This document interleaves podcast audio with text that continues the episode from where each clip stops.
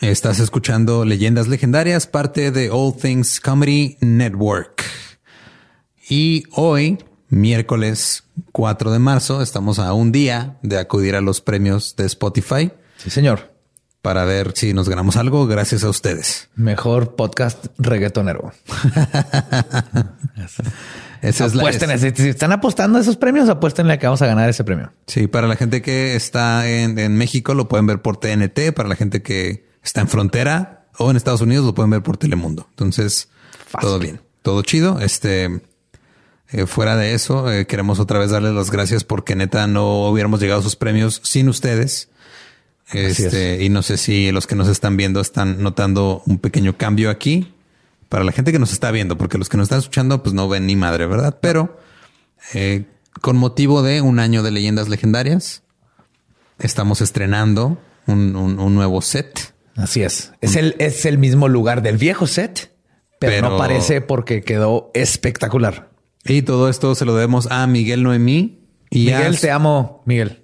You fucking rock. Te o sea. Miguel Noemí es su apellido. No estamos hablando de Miguel y Noemí. Es Miguel Noemí de decoración profesional de Saltillo que vin- vino hasta acá, hasta Juárez, a hacer esto que quedó, la verdad, súper, súper chingón. Sí, con, con, con el corazón en las manos, así de se mamaron. Gracias mil. Se aventaron en un día y medio una decoración no nomás hermosa, sino que nos sirve porque rebota menos el sonido. No sé si eso se note ahorita que nos estén escuchando, pero todo quedó sí. hermoso. Y aparte, qué joyas de personas las que conocimos.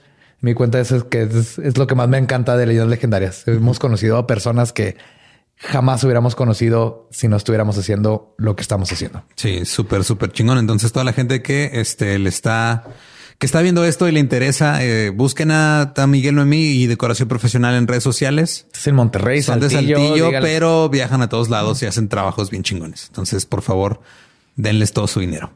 todo, todo. No vale la pena. Y hablando de dar dinero, eh, recuerden que si quieren escuchar contenido extra o si quieren recibir material extra físico como guiones o regalos ahí que tenemos cada mes, Los parches de Mothman y esos que han preguntado muchos que Ajá. de dónde los consiguen son regalos exclusivos de Patreon. entonces recuerden visitar patreon.com diagonal leyendas podcast y denos su dinero para nosotros darle dinero a otras personas. Está padre. Así funciona. Así es como se cicla el dinero para que todos hagan lo que les gusta hacer.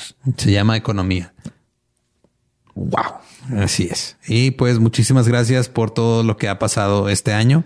Eh, parte de la sorpresa, eh, pues estamos lanzando un nuevo podcast también que se llama El Dolop. Se pronuncia Dolop, se escribe Doyop con doble L. Búsquenlo en redes sociales, síganlo, suscríbanse en YouTube, en todos lados, porque ya me lo sale. Y hoy, antes de dormir, por favor, hagan sus pentagramas de sal, invoquen a sus sucubos y incubos y belzebubs y sarganatanasas, todo lo que tengan que hacer para que no nos dé cruda después de los Spotify Awards. Porque neta, no importa si ganamos o perdemos, lo que importa es que estamos ahí gracias a todos ustedes. Mil, mil gracias. No nos esperamos esto en un año de hacerlo. Lo que más importa es esta comunidad. Ahí seguimos y espero que disfruten de este episodio porque está muy bueno. Sí, fue la, la, prim- la primera vez que tenemos al tío Robert en este podcast. Sí, así que es. Disfrútenla, por favor, y los dejamos con el episodio número 53 de Leyendas Legendarias.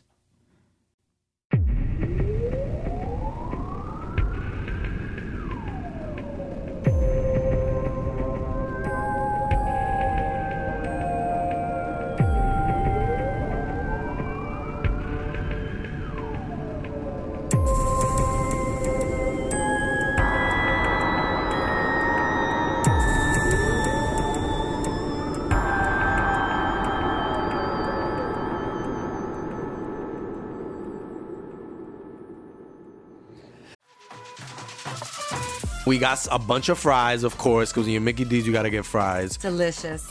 Frank wanted to stay and, and hang out in the McDonald's play place. Um, yeah, it was fun in there. It was, it I was fun, like, man. no, that's for kids, Frank. then he what are got you doing? stuck You on the can't- slide, and we were like, Frank, we got to get back to set. We got back in time, guys. We got back in time. Oh yeah. McDonald's. Everyone has an order. Go get yours today. Ooh, ooh.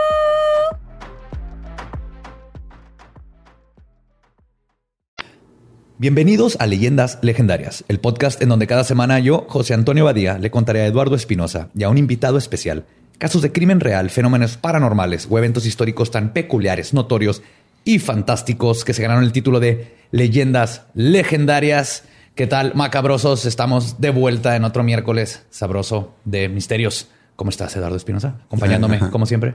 Estoy usando una chamarra que si están en Spotify no la pueden ver. Que le va a tu cabello. Sí. Ay, la mía al mío. Ah, mira, qué, qué bonito. Yo estoy aquí, no lo puedo ver. ¿eh? y esa hermosa y elocuente voz viene de nuestro invitado por primera vez en la silla embrujada. Sí, sí. Wink. Tío Robert. ¿Qué, tal, tío? No, ¿qué tal? ¡Qué milagro! Por fin me invitaron, chavos. O sea, ya, era justo que, que, yo me diera una vueltecita porque yo decía, ¿por qué no me invitan? Ya sé, ¿verdad? No, no, se, había, no se había dado la oportunidad de que nos acompañaras. pues que no, no confían en que pueda salir algo chido. y cuando dijeron, no, pues vas para Juárez y vente a grabar, dije, bueno, pues voy, ¿no? Porque tenía esa es bien clavada de, estar en algún programa con ustedes. este, porque, pues, ¿para qué se hacen los podcasts? Para que perduren, para que ahí estén durante años, momentos, que momentos históricos. Porque eso es lo que pasa con los podcasts. Se graban y ahí se quedan. Ya ahí se quedan para siempre, para la eternidad. Entonces, mira, un gusto, un gusto estar aquí. Y como dirían en el mundo del cine, Tomados. Tomados. pues ahí les va. Iconoclasta, revolucionario en su arte. Un hombre bueno que se volvió malo. Traidor de mujeres y hombres por igual. Corruptor de la inocencia. Ángel oscuro y autoproclamado anticristo. Un hombre talentoso que despreciaba la convención y finalmente se destruyó a sí mismo en su búsqueda incesante de verdades imposibles. Llamado el hombre más malvado del mundo, y la gran bestia 666. Hoy les voy a contar del fundador de algunos de los templos mágicos más importantes de la historia, la leyenda y maestro que revolucionó las prácticas ocultas y el escalador de montañas por excelencia llamado Alistair Crowley. Mr. Crowley. ¿Lo ubicas a Alistair Crowley? Eh, no, sinceramente, sinceramente no. Peloncito, tiene, sale en la portada de Sgt. Peppers de los ah, Beatles. Ahí anda, así de importante fue. Pero el, bueno, es un mago, fue mago, este filósofo, poeta, escalaba montañas bien cabrón y es todo un desmadre este vato. Y es la inspiración de todos. Manson, el Ozzy Osbourne tiene, bueno, Black Sabbath sacó la canción. Es un chingón. Y, y, antes de empezar, le quiero decir a los tres telemitas que nos, que nos escuchan que por favor no nos manden correo. Yo sé que va a faltar mucha información, pero esta es nomás la biografía acotada de Crowley. Ya habrá un programa nomás de su filosofía de telema y todo eso. Entonces, no me manden correo diciendo que faltaron cosas. Ya sé que faltaron. O sí, mándenme. De todas los voy a leer. o sea, les va para que conozcan a Crowley. Los Crowley pueden ser encontrados en Inglaterra desde el tiempo de los Tudors, pero su origen es celta. O Crowley es común en el sur oeste de Irlanda. El patriarca, Edward Crowley, estudió para ser ingeniero, pero nunca se dedicó a la profesión.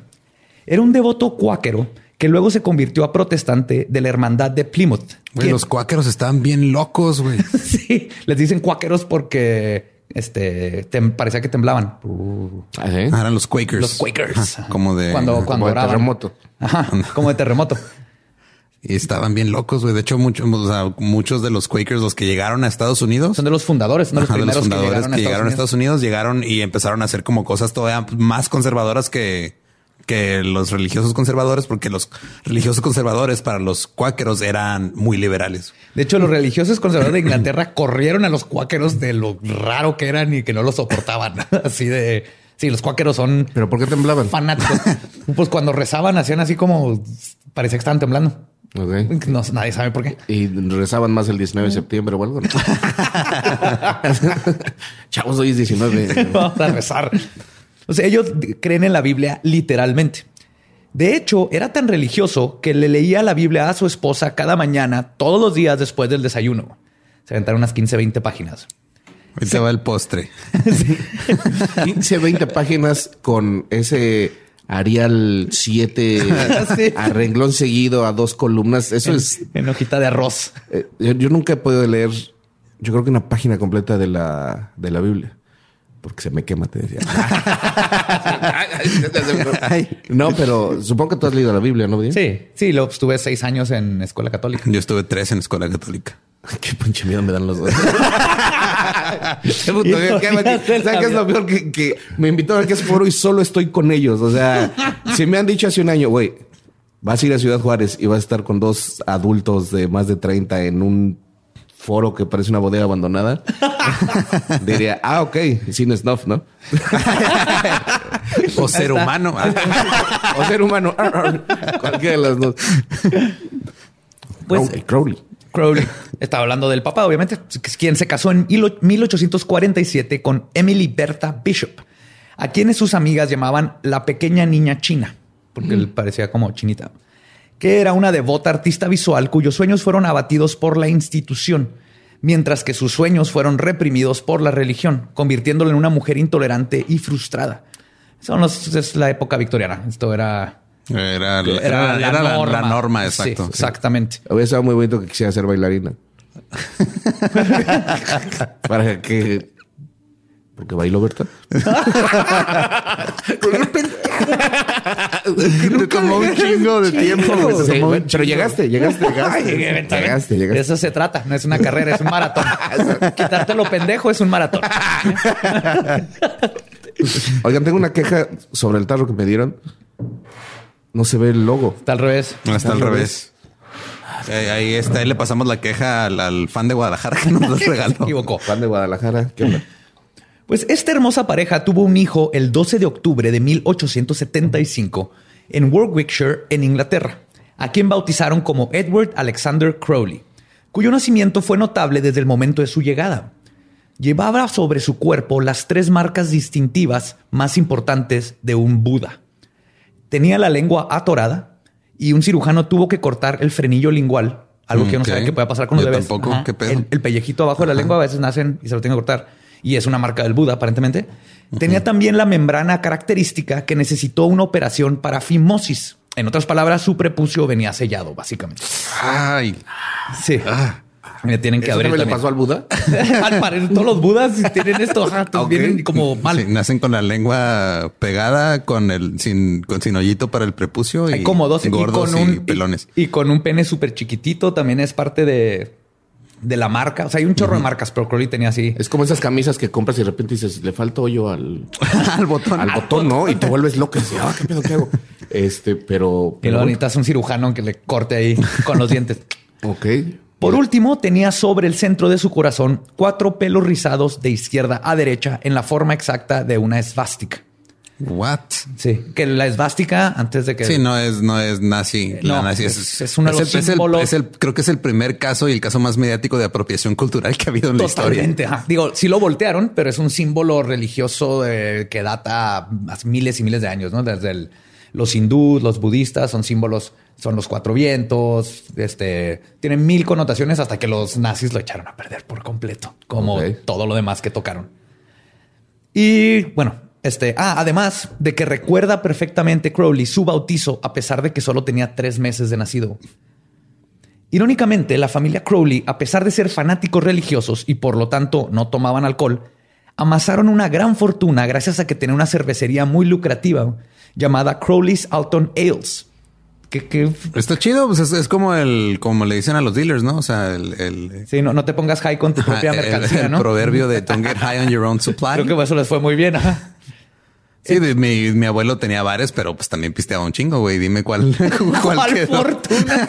¿Cuál fortuna? ¿Y Claro. cuál barba? O sea, Sí, ojalá ustedes nunca se conviertan en asesinos y así, o sea, no consuman el producto. O sea, No, claro, claro que no.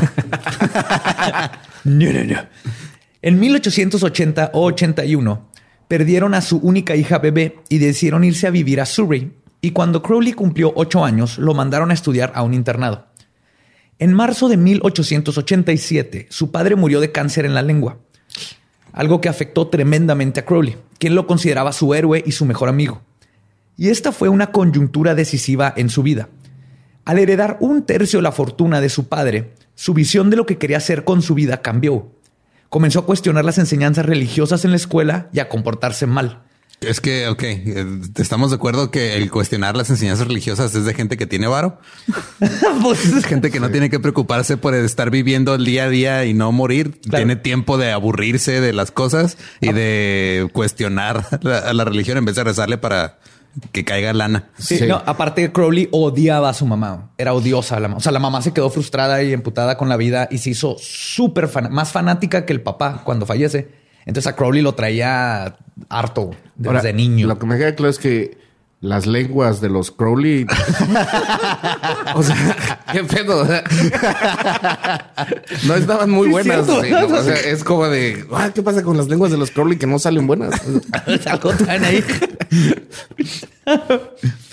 Pues como muestra de su repudio hacia toda la moral victoriana y religiosa, Crowley comenzó a fumar, masturbarse y a tener sexo con prostitutas abiertamente. De hecho, su primera vez... Al mismo tiempo, pues, las tres cosas. así. Pues hacía de... de- Fumaba, de- masturbaba y iba con prostitutas. Conociendo a Crowley probablemente. Mientras le hacían así en sus rizos con forma de suástica. De hecho, su primera vez fue con una sirvienta en su casa. Sedujo a la sirvienta y cuando la madre se enteró, comenzó a llamarlo, y cito, la bestia, en referencia a la Biblia y el anticristo. Y a Crowley le mamó este apodo y lo portó con orgullo por el resto de su vida. Se odiaba tanto la mamá que cuando la madre empezó a decir la bestia, dijo, hizo de la bestia 666. Fuck you, mami. Ah, soy Goth. En la autobiografía Las Confesiones, Crowley afirma que no podía entender la razón de esta repentina identificación con las fuerzas del mal. Es posible que su afirmación de que desde los 12 años buscar el camino de Satanás con una pasión este, previamente reservada para el Dios que su padre podría haber sido una ficción de autor conveniente. Eh, pues, Tal vez cuando, cuando él platica de cómo se hizo súper, que no sabe por qué él le llamó la atención Satanás y la magia y todas estas cosas, Suena más bien a que Crowley extrañaba a su papá y luego la, odiaba a la mamá, que era súper religiosa, y pues lo básico para revelarte esa edad era me voy a ir con todo lo contrario que representa mi madre. Chingar a la mamá. Ah, chingar a la mamá, básicamente. Sí, no, mamá. Voy a hacer un podcast. Sí. Yo gracias luego a eso cojo mucho. ¿sabes? Así como de... O sea, si coges con quién se va a enojar más tu mamá. Exacto, con el tío Robert. Ven, por favor. Y de repente así como, ¿Por qué siento tanto deseo por este señor gordo? Así, no es cierto, es una broma. No acaben con mi carrera en Twitter, por favor. Tío Robert arreglando traumas con el papá desde los... Aquí sí. En terapia con leyendas. Sí. Por otro lado, no es difícil especular sobre las posibles razones de un cambio de lealtad. La muerte de un padre, que era sinónimo en la mente del niño con Cristo, sino hasta con el mismo Dios, la falibilidad de la idea de un Dios todopoderoso y justo que le quitó a su héroe, lo llevó a cambiar de rango y eso haría que cambiara el mundo. Claro, es como cuando un luchador se cambia de los técnicos a los rudos, ¿no? Sí, Sí, sí, igualito. sí. Es lo mismo. Puta madre. De hecho, ahí el origen del místico. De místico a sin cara. Exacto, es lo que estoy diciendo. Místico Crowley, sí, señor. Qué, qué bueno que, que estás aquí para opinar y dar esos puntos de vista tan Sí, exactos. Analogías gracias. preciosas. Sí, preciosas. Después de ser expulsado de una escuela prestigiosa por contraer gonorrea de una prostituta, Qué específico. A ver, ¿qué hiciste, cabrón? Te saltaste la clase, ¿verdad? Eh, no, no exactamente. ¿No llevaste la tarea? Mm, No. ¿Qué pasó? Contraje gonorrea de una prostituta. ¿Pero te pueden correr por eso? Aparentemente. en- en- eran los tiempos victorianos. Y aparte, él, estoy seguro que Crowley, siendo Crowley, les dijo con gusto, traigo gonorrea por una Sí. prostituta Traigo porque me encanta. Mira, mira, traigo gonorrea. ¿Quieres? Traigo esta bolsa llena de gonorrea. ¿Qué se Llegó saca esta su- gonorrea? ¿Un 8 o un 10, maestra? ya me voy. Soy goth. Estuvo en varias escuelas donde desarrolló un gusto por la química, el ajedrez, la poesía y el montañismo. Para, mil no- sí. Para 1985, en la Universidad de Cambridge, es donde encontró la libertad a la obstrucción moral, que era la religión. con la- 1985, 1800. 1800, perdón. Ah. Ok. Este, la obstrucción moral, que era la religión con la que peleó toda su vida. Adepto en griego y latín, comenzó a estudiar literatura inglesa y francesa. Comenzó a leer vorazmente y a formar una impresionante biblioteca personal. Y cuando no estaba leyendo, estaba cogiendo. A eso se dedicaba Crowley. Sí. Me está cayendo bien Crowley, ¿eh? O sea, es, es como... Se la pasaba bien. Se lo pasaba chido, sí. Le decía, mira, este quiero terminar este libro, pero también quiero terminar en ti. Entonces ponte en cuatro y pongo el libro en la espalda. No tenemos ¿Cómo que escoger. Y los dos vemos Harry Sí. Potter juntos. Sí, exacto. Oye, y los datos de si se curó de la gonorrea, esos no los traes, ¿verdad? Sí No. se curó eventualmente. Sí. ¿Sí? ¿Sí, se cura uno de la gonorrea? Sí. Es con no, Herpes es el que es para siempre. herpes Ah, es sí. para Ah. siempre. Y sífilis te puede matar. Dicen que luego la gonorrea te pone el pelo morado y así, ¿no? sí, totalmente. Que tienes que poner violeta Ah, era eso. para controlar. ah, ah, entonces no se cura. la que no se cura es la sífilis, entonces. No, la sífilis también. La que no se cura es el herpes. El ¿no? herpes. Ah, el herpes. El herpes lo controlas La sífilis, si no la controlas, te causa demencia. y se te cae, se te cae, el- Se te cae la nariz y te quedas orejas. loco. ¿Se te cae la nariz con la sífilis? Sí, te empieza a comer las extremidades, se empiezan a morir y se te caen. Ajá. Sí, estaba bien culera. No, no Ahorita sería- ya no hay problema porque pues es, es, este nomás detectarla y Que es la penicilina, ¿no? La que- sí. Sería más lógico que se, que, que se te cayera el pene, ¿no? Que en lugar Creo de... que también ajá. es parte de, pero ese pues puedes esconderlo. Pero el que se te cayó la nariz por sífilis está un poquito difícil de. Además que te hagas payaso. Sí. Uh, ya voy a desconfiar de los A payasos. lo mejor Carmen Campuzán Rayón solamente tuvo sífilis. y nosotros pensando que se había mal operado, que era cocainómana. podría ser. No, tenías nífilis, ¿no? Que estaba sniff, sniff con la cosa. Snífilis. Sí, mira, eso sería algo que dirías tú. Así, snífilis. Es sífilis. En lugar de sífilis. Pues Crowley encontraba el acto de la seducción y luego el encuentro sexual intoxicante. Esto lo llevó a tener puntos de vista muy liberados, especialmente para la época victoriana, sobre la sexualidad. Abogaba por la libertad de la sexualidad femenina y aborrecía la doble moral de los tiempos sobre el sexo, que en los tiempos victorianos, pues ya saben. La doble era, moral ¿no? que todavía existe ahorita. Exacto, claro, claro, claro. Pero él en los tiempos em, victorianos era ya un- Sí, o sea, era una doble moral con un chingo de encajes y cosas todavía encima que tenías Sí, que que, quitarle. que te tardabas tres horas en desnudarte cada mañana. Crowley era conocido por dejar atrás de sus amoríos, eh, de sus amoríos, un camino de devastación de amantes. Muchas quedaron alcohólicas, locas, literalmente, o de plano terminaron en suicidio. Porque Wow. la neta, Crowley, si queremos hablar de relaciones tóxicas, Crowley es así el, el paciente cero de relaciones tóxicas. Si era un culero con las relaciones. En el sentido de que la eh, enamoraba y luego este siempre se buscaba ya de por sí personas que, este, que tuvieran este, algún problema de, de, ¿cómo se llama? De depresión o cosas psicológicas. Y luego después los mandaba a la chingada con las ideas y cómo los, la- las enamoraba y todo. Y era muy culero. Sí, era una cosa más de control, ¿no? Como Sí. de- o sea, de posesión, de control. Sí, luego él trató de justificarlo diciendo que este tipo de personas le ayudaban a, a alcanzar otros grados de la conciencia y todo, porque como ya, ya estaban como que con un paso dentro del velo y hizo muchas cosas, pero así que Wow, no me qué- no digas pendejadas. qué mamada de- de Exacto. Sí, no, Crowley, y menos en esta edad cuando ti- todavía ni Sí, conocía todo lo de. O sea, sí, eras un culero y acepta que fuiste un culero. Sí, no llegaba así de vente, vamos a que me ayudes a elevar un grado mi conciencia. no, güey. Después sí lo va a hacer y chingón, pero. Conciencia le digo a mi pene.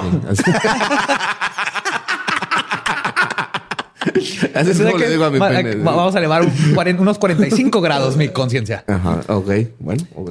Bien por Crowley. Pues entonces unas terminaban en suicidio y él terminó contrayendo sífilis también de una prostituta. Antes de Ok. salir de Cambridge. Ah, bien. Sí, le tocó de todo. Estaba juntando el álbum. Así. Álbum Panini. El álbum El álbum Panini. de las-. ¿Quién, de las ¿quién se cree? Fran Evia. Ah, perdón. ya sé que- Ya se acabó el Rose. Lolo. Ya se acabó el Rose. Crowley leyó cientos de libros y escaló docenas de montañas, incluyendo el Iztaccíhuatl, el volcán de Colima y el Popocatépetl. Ah, cabrón, andaba acá. Sí, Qué chido. En, en 1905 fue el Popocatépetl. Y de hecho, en este último no llegaron a la cima por el pequeño detalle de que hizo erupción con ellos a media excursión y tuvieron que pelarse. güey. Pero aquí anduvo en México, hizo varios rituales aquí en México y estudios y más que nada este, escaló las montañas. Ya muy Colima en ese entonces. ¿Qué cosa? Qué cura, ¿verdad? Sí, yo, yo pensé, yo pensé que era resultado de, Del porfiriato. del porfiriato, de- del cine de oro, no sé. algo así. Que- Pero mira, Colima. Mira, ¿eh? Una nueva cosa que aprendimos todos. Ok. Pero su primera experiencia mística significativa sucedería mientras estaba de vacaciones en Stockholm, Suecia. En diciembre de 1896 tuvo su primera experiencia sexual con otro hombre, lo que le permitió reconocer su bisexualidad y le abrió la mente y otras cosas chin, chin, a nuevas experiencias. En octubre de 1897, a sus 23, durante su último año en Cambridge, se enamoró y comenzó una relación con Herbert Charles Pollitt, presidente del club de drama y quien era 10 años mayor que Crowley. Herbert era un vato, no por si. Sí. Sí, estaría muy raro que una mujer se llamara Herbert. Ajá, Charles Pollitt. Ese fue de los momentos más felices de su vida, que Crowley describe como, y cito, esa intimidad ideal de los griegos que consideraban la mayor gloria de la virilidad y el premio más preciado de la vida. Pero más allá de una relación amorosa, la vida de Crowley cambió en ese momento cuando Pollitt le presentó al movimiento decadente, que era una corriente artística, filosófica y literaria donde figuraban artistas como Paul Verlaine, Charles Baudelaire y Oscar Wilde. Ok. Sí, entonces eran los nuevos poetas y artistas que están haciendo todas las cosas chingoncísimas. Y fue dentro de este movimiento donde conoció el libro de A.E. Waite, Book of Black Magic and Pacts, el libro de la magia negra y los pactos. Ay, los packs. No, es que sí les gustaba mucho el sexo. No, sí, sí, vamos a ver. Crowley estaba El- obsesionado con el, El sexo. libro de la máquina de los packs. De hecho, creo que fue un gran hombre en, en- en todo el misticismo y así, pero sí siempre tuvo un pedo con el sexo. Se nota que estaba, tenía, como si estaba enfermo sexualmente, tenía una, una adicción muy cabrona, que obviamente estaba ahí, este, copulando para, para cancelar algo más de su niñez. Copulando. ¿qué? pero Estamos en tiempos victorianos. Te está ¿Qué poseyendo el espíritu Eduardo. de Crowley. así. Copulando. ¿Dónde lo sacas de las, de las flores del mal de Baudelaire? Podemos ir a copular. Pues Crowley quedó tan intrigado con este libro que le mandó una carta a Wade preguntando por más información.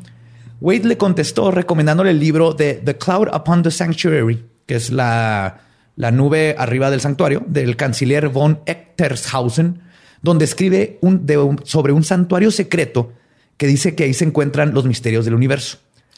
Y desde ese momento Crowley decidió que buscaría entrar a esa hermandad.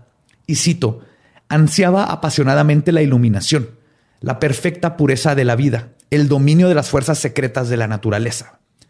Pero Pollitt pasaría a segundo plano contra la búsqueda por la iluminación, y su relación terminó en, vera- en el verano de 1898, algo que Crowley reconocería como, y cito, una equivocación idiota, y sería para siempre uno de sus más grandes remordimientos. Fue el que se le fue. Pollitt fue el único que verdaderamente este, sí hizo una conexión humana.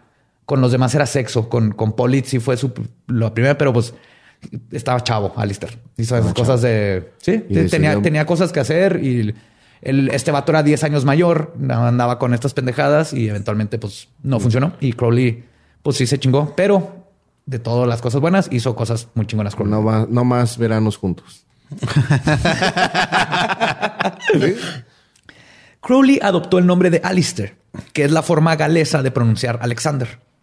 Además de ser un homenaje al poema de Percy Bysshe Shelley, Alastor, The Spirit of Solitude, el espíritu de la solitud. Si quieren leer ese poema, está muy bonito. Y comenzó su nueva visión de vida, descubrir los misterios del universo. Y no le tomó mucho tiempo.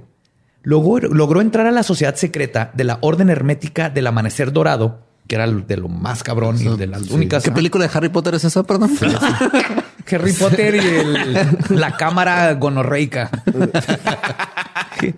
Harry Potter y las píldoras de penicilina. Sí. Y sí, sí, yo ha de costar un varo, ¿no? La. ¿La penicilina? No, no la pendencia, sino la, la mensualidad para esa. ¿Entrar? Sí, sí, sí. Cobran un putero de lana y luego, eh, si es, son órdenes secretas, tienen que recomendar. Y lo tienes que estudiar un chingo. Es como... ah, es como otro colegio. Es como entrar a un Harvard, pero de magia. Ándala. Sí, es una orden muy, muy. Ahí estaban Jeets, estaban este, un chorro de personas, de personajes, grandes artistas, poetas, políticos de la época estuvieron en la orden o en alguno de estos tempos secretos. Entonces, que entrara Crowley, claro que fue por el dinero más que nada, pero fue un maestro. Ahorita vamos a ver. Él, después de entrar al amanecer dorado, este, entró al nivel más bajo de la gran, que es, perdón, que el, el amanecer dorado es el nivel más bajo de la gran hermandad secreta blanca de los Rosacruces. Fundada por William Westcott y MacGregor Mathers en 1887, el Golden Dawn o la Aurora Dorada es una mezcla ecléctica de varias de las tradiciones esotéricas occidentales más antiguas, que incluyen hermetismo, masonería, rosacrucianismo y artes teúrgicas derivadas del cabalá judío. Ok, este entendí una de las 17 palabras que dijiste en ese Estaban, buenas las materias, ¿no? Ya. y uno tomando máquinas y herramientas en la, en la secundaria. Sí, artes teúrgicas y diseño 1. Después de unirse al capítulo londinense del Amanecer Dorado, el 18 de noviembre de, 1900 de 1898, Crowley se denominó a sí mismo el Conde Vladimir y comenzó a avanzar en cada nivel sucesivo de habilidad. Finalmente se graduó de la primera orden y buscó entrar a la segunda, la Orden de la Rosa Roja, lo cual logró en enero de 1900. Por esta época, Crowley conoció a Alan Bennett, un mago honrado en el Amanecer Dorado, cuyos poderes mágicos se consideraban superados solo por los de MacGregor Mathers, que son los fundadores. Bennett se acercó a Crowley después de una ceremonia del Golden Dawn y lo acusó de incursionar en fuerzas malignas más allá de su control. Y tenía razón. Crowley, de hecho, había estado estudiando un- en secreto el sistema demoníaco conocido como la magia de Abramelin que describe un ritual complicado para adquirir un ángel guardián, pero puede ser muy peligroso. Un ángel Entonces, por que no, diablos que no se te lo dan cuando te bautizan. en Inglaterra no. Ok. En Inglaterra no, no, no. Te lo tiene que mandar la reina o lo pides con Abramelin. Con Abramelín.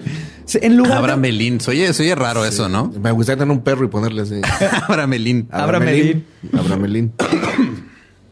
En lugar de ofenderse cuando le dicen esto, Crowley reconoció en Bennett a un maestro oculto sin precedente. e- y Está, mal que me esté imaginando a, a Bennett como este Gary Oldman de Sirius Black. No, haz de cuenta. Es más o menos como Sirius Black. Y entonces lo que hizo es que invitó al empobrecido mago a quedarse a vivir en su depa en el 67 de la calle Chancery Lane en Londres sin pagar renta. Bennett ok. dijo a huevo y ambos comenzaron un periodo intenso de rituales y magia. La forma fue, en lugar de enojarse con el vato este que se la estaba regañando para hacer este, artes oscuras, le dijo, güey, ¿quieres vivir gratis sin renta en un lugar bien nice y posh? Y dijo, ok. A pesar del estatus bajos de Crowley, ambos comenzaron a experimentar con magia avanzada y a evocar espíritus del Abramelin. Bennett, aquí quiero evocar es que se aparezca, hacer que algo se aparezca enfrente de ti. Invocar es que se meta. ¿Sí? O sea, cuando un psíquico invoca un espíritu, el, el espíritu se mete en el- y luego habla a través del medium. Cuando evocas es cuando se aparece enfrente de ti la entidad o demonio o lo que hayas hecho. Pues Bennett también instruyó a Crowley en el uso mágico de las drogas. Estas actividades no fueron del agrado de los miembros principales de la Aurora Dorada. Y Crowley, Mochos, ¿no? Sí. ¿Eh? Bien mochos. Sí, la verdad, eran bien mochos y pues son señores. Imagínate así los, los masones de que hacen sus desayunos en el Vips. Y luego- ajá, Ok, me lo estoy imaginando. pero son magos y luego llega Crowley y este vato que ya están acá moviéndole a cosas bien cabronas que entonces empiezan a, a ver Se, oye- se oyen pasos, güey. Ya mío, mío no será Sí, sí, sí, hay algo. No, o sí, sea, hay- la hay- orden dorada de La orden dorada. ¿No, no. será Abramelín? Pues Crowley comenzó a adquirir una reputación desagradable a medida que comenzaron a circular rumores de su estilo de vida extravagante, magia demoníaca y más que nada su homosexualidad. Que creo que eso es lo que más O sea, a les- la orden. sí. la neta, creo que en esas épocas era. Sí. Este, oye, tenemos que hablar contigo. ¿Es porque evoqué un demonio? No, es porque te estás cogiendo un hombre. ¿Qué te pasa? Es 1899. Sí somos la orden dorada, pero no somos tan dorados. ¿sabes? O sea, No somos la orden arcoíris, ¿o Sí, qué, Crowley? exacto, es- es- Esa está para allá. Sí. Tranquilo, aquí, Crowley. aquí somos puros viejitos, canosos, este, ricos. Uno de los miembros más famosos de la Aurora Dorada, el poeta y ganador del premio Nobel, W.B. Yeats, pensó que Crowley era inmoral o hasta loco. Mientras que Crowley estaba convencido de que todo el hate de Yeats era porque tenía envidia a su destreza literaria y mágica. Y Crowley no está mal. O sea, sí le está aventando shade. Este Ajá, Yeats. Es que sí era un mocoso que del- salió de la nada y empezó a subir bien porque se sabía todos los hechizos, leía bien cabrón. Estaba muy bien educado en todo y sí empezó a causar celos. Aparte que empezó a revolucionar y a cuestionar muchas cosas. Entonces me voy a imaginar a ese güey como Draco Malfoy. Historia. Por favor, porque ahorita que se ponga más intenso hacerlo mejor así. Lo que no te enseñaron en Hogwarts. Y no solo era Jits quien estaba en contra de Crowley, otros líderes del Amanecer Dorado, como los adeptos de los templos de Isis Urania y Amen Ra, que eran otras como este, franquicias, impidieron el avance de Crowley. Y él, después de ser atacado por varios secuaces, mágicamente, o sea, literalmente mágicamente. ¿Cómo? güey? ¿Cómo que cómo? ¿Cómo, cómo mágicamente? Sacas así, vas a pagar algo y luego ya no están las monedas. ¡Pum! Ah, Y luego ah, o te sí, vas a sonar la sí. nariz y luego tu pañuelo sale bien largo, güey. Así que, ¿qué pedo? La orden dorada de la ligera inconveniencia. No, se mandan, sí te mandan, te dan pesadillas, te empiezan a pasar cosas Sí, mal. Crowley así de, ya estuvo. ¿Quién me partió en dos? Vuelvan a dejar como estaba. Ya, ya estuvo bien de, de atacarme con su magia. Buenas noches, señorita. Vamos a poner mi sombrero. ¡Ah, un conejo! ¡Maldito! Otro puto conejo más. Ya me llenaron la casa de conejos, cabrones. Pues hubo una guerra muy cabrona de magia donde se mandaban hechizos y de protección y les est- estaban pasando cosas al punto de que Crowley decidió abandonar Inglaterra por un tiempo e irse a viajar para no lidiar con estos cabrones. Y se puso a estudiar de forma independiente. Crowley viajó mucho, rompió varios récords de montañismo y estableció otros nuevos. Y lo más cabrón es que estudió el yoga tántrico y la meditación con yogis en la India. Durante estos tiempos, gente como... Es que tengo un problema con la palabra yogi. Sí, Siempre sí. la relaciono con el oso. No Sí. puedo no hacerlo. Yo me imagino a Balú. así, Siempre, siempre de los yogis. Yogi en, en leggings, Sí, yogi en leggings. pose de perro. Oye, vamos, pero- vamos a robarnos ¿verdad? esa canasta de picnic. Sí. Yogi. Ahora, lo, ya ni me lo que imagino es que ya, ahora ya le metió a lo tántrico, ¿no? Entonces, Sí. su capacidad sexual. Obviamente Oh, le- vámonos. esto le quedó así ¡pup! Eh, perfecto a Crowley. Y de hecho, en este tiempo había gente como Madame Blavatsky y el teosofismo, que es, es otra práctica de otra filosofía de magia, que hablaban del yoga y lo enseñaban. Se puso de moda en Estados Unidos muy cabrón el teosofismo, pero nadie lo practicaba. O sea, nomás sabían de, de los yogis. Ajá. Ahorita vemos la yoga más que nada como un ejercicio y vas al gym a hacer yoga. Pero acuérdense que viene desde un proceso que empieza todo con lo mental, ¿no? Y es una meditación. Ya lo de estirarte es, el- es un extra.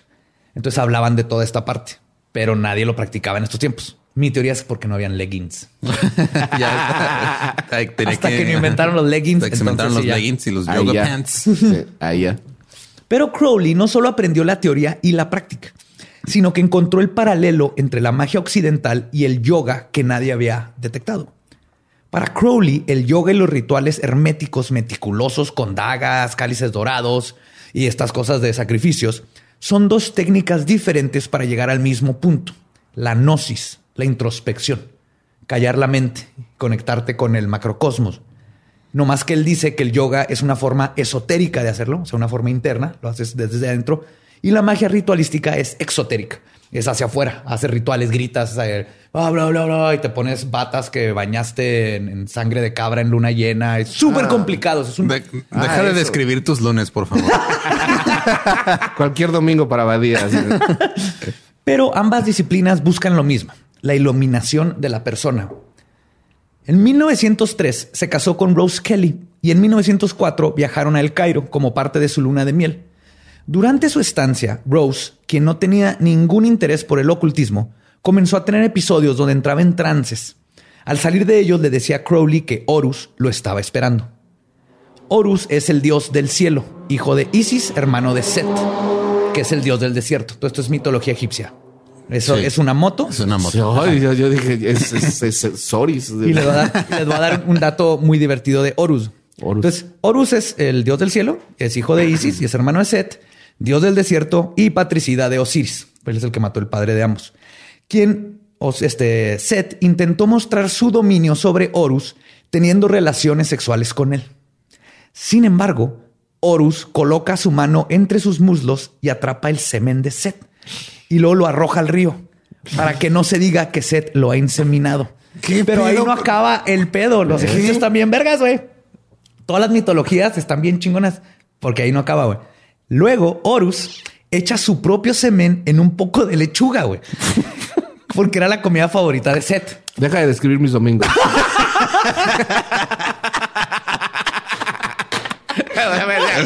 Se va a tratar de describir nuestros domingos.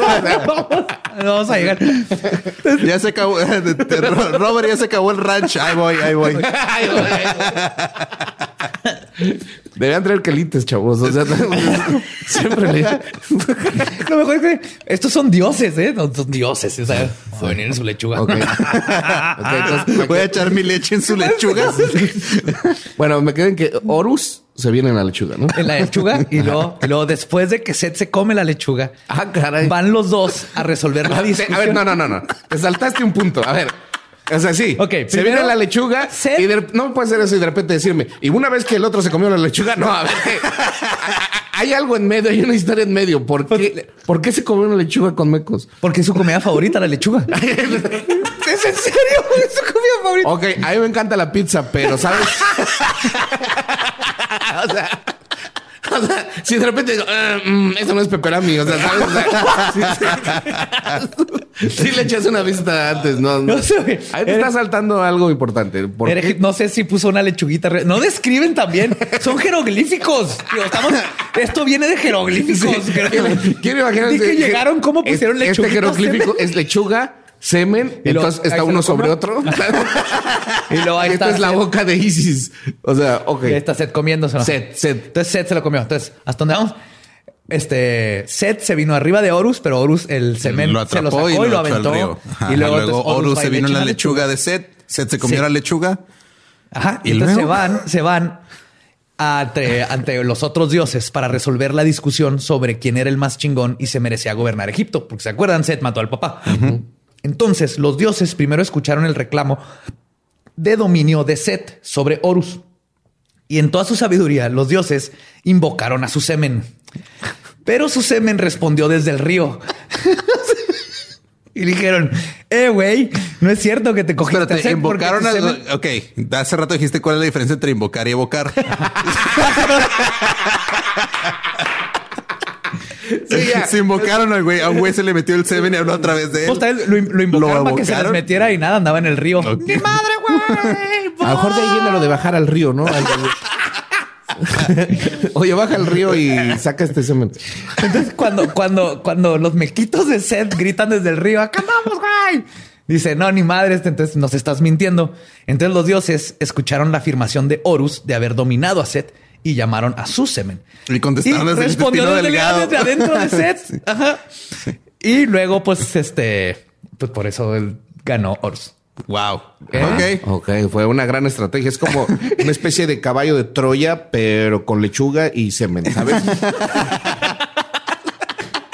Así de, ah, maldito, esa lechuga traía cosas adentro. No me debe haber comido la lechuga. Ok, eso es cuando te gusta mucho una comida. ¿Sabes qué? ¿Sabes qué me preocupa? Que en, en la mañana eh, este, Lolo me llevó a comer un pulpo delicioso.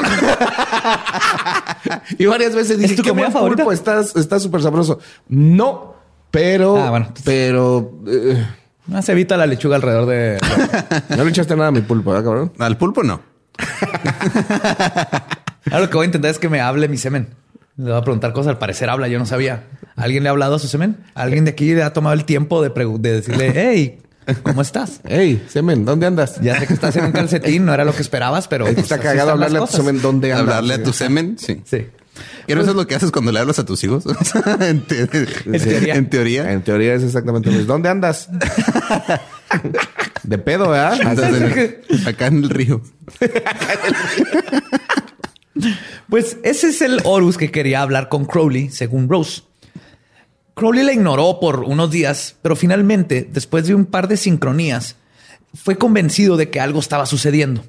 Entonces, el 16 de marzo de 1904, Crowley llevó a Rose al Museo de Arqueología Boulac y le dijo que le dijera quién era Horus, así como que, a ver cuál es el dios que has estado viendo. Rose, sin ningún tipo de conocimiento sobre egiptología, caminó por los pasillos, incluso pasando varias representaciones comunes de Horus, y llegó directamente, como si supiera lo que buscaba, a una tableta funeraria de madera de la dinastía 26 de Egipto. En ella viene representado Horus recibiendo un sacrificio de los muertos y del sacerdote Ankh-Fu-Konsu.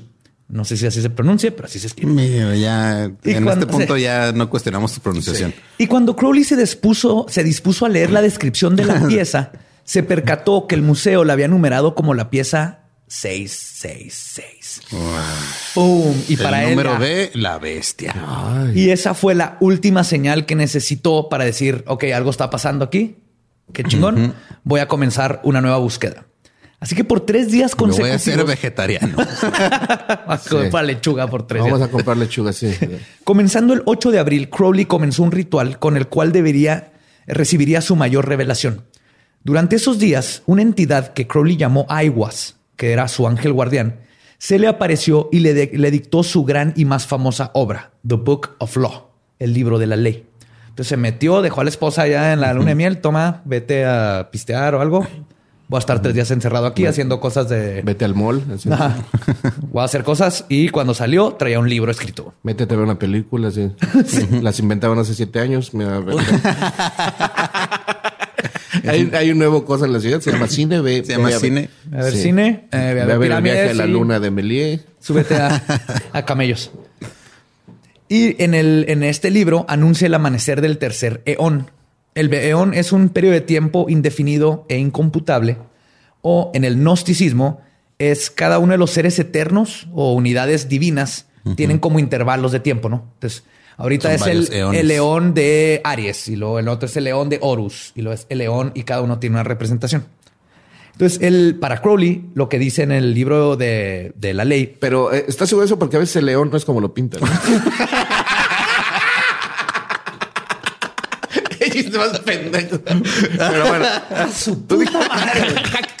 tú dijiste el coco y se comió una lechuga con semen, güey. O sea, Años- años- ya abriste una puerta. ya no puedo cerrar. Ya no puedo mi cerrar esa culpa, güey, sí. No, no, de- no tenía que insertar esa, esa parte de mitología egipcia. Sí, fue mi culpa. güey. Ok, venga. Pues, en el libro dice que el primer eón fue el de la diosa Isis y estaba centrado en el matriarcado y el culto a la Gran Madre. El segundo eón fue el de Osiris, durante el cual las religiones patriarcales, el sufrimiento y la muerte, es decir, el judaísmo y el cristianismo, subieron de poder. Finalmente, con la revelación del libro de la ley, nació un nuevo eón, el hijo, Horus, también conocido como Telema, que proviene de la palabra griega para voluntad. Y cito, en este eón el énfasis está en el yo o la voluntad, no en las cosas externas como dioses y sacerdotes. Entonces lo que, en resumiendo bien, cabrón, todo esto es, Es- me, estamos me- me viviendo... voy a tomar un tiempo para descubrirme. Sí, pero más que lo que habla el telema es, ya estamos viviendo en un tiempo en donde el- éramos un matriarcado y hace mucho así funcionaba el mundo, llegó el patriarcado y madrió todo y hay guerras y hay todo este desmadre y viene el nuevo eón, ¿no? La nueva forma, pero todo empieza en conocernos a nosotros mismos, quitarnos de encima dioses que nos controlan y sacerdotes que nos dicen cómo ser, cuente que aparte de época victoriana, y una vez que, que nos quitemos esas cadenas, ¿no? Y empecemos a abrir nuestras mentes, entonces vamos a cambiar y traer el nuevo eón, que es el del hijo, que es de sabiduría y voluntad y todo esto. Pero también tiene mucho ver con los tiempos, justo con. No es esa la filosofía del romanticismo y el humanismo. Era el, era el zeitgeist del momento, exactamente. En ese momento eran, eran todos esos artistas que estaban rompiendo, siempre viene, ¿no? De estas culturas. Es la contracultura, la subcultura y, y todas las, este, la gente que está en las fronteras, en, lo- en- en los precipicios, los que empiezan a cambiar la sociedad. Entonces era el zeitgeist, pues ya están hartos del Victoria, de, de toda la época victoriana y tanta doble moral y todas estas Sí, pendejas. Y que es justo el análisis de- del, del yo, de lo, lo importante soy yo, y que Nietzsche dice que es la muerte de, De Dios. de Dios. Ajá, exactamente. Porque todo empieza en yo primero estoy bien, comprendo, ahora puedo ser mejor. Es un guion que me escribían, ¿eh? No creen que- Yo no sabía todo eso, me lo escribió Badía. Hey, ¿qué tal? Soy Lolo de Leyendas Legendarias y les quiero dejar un pequeño adelanto de nuestro nuevo podcast. Estás escuchando El Dolop, parte de All Things Comedy Network. Este es un podcast de historia americana en el que cada semana yo, Eduardo Espinosa, le contaré un suceso histórico americano a mi amigo José Antonio Badía, que no tiene idea de qué se va a Ok, lo bueno es que el tema. No, lo bueno es que nada más te trabas cuando lees, ¿verdad? Sí, O sea, sí, sí. No, no cuando voy a decir una línea que he dicho ya como cuatro o cinco veces.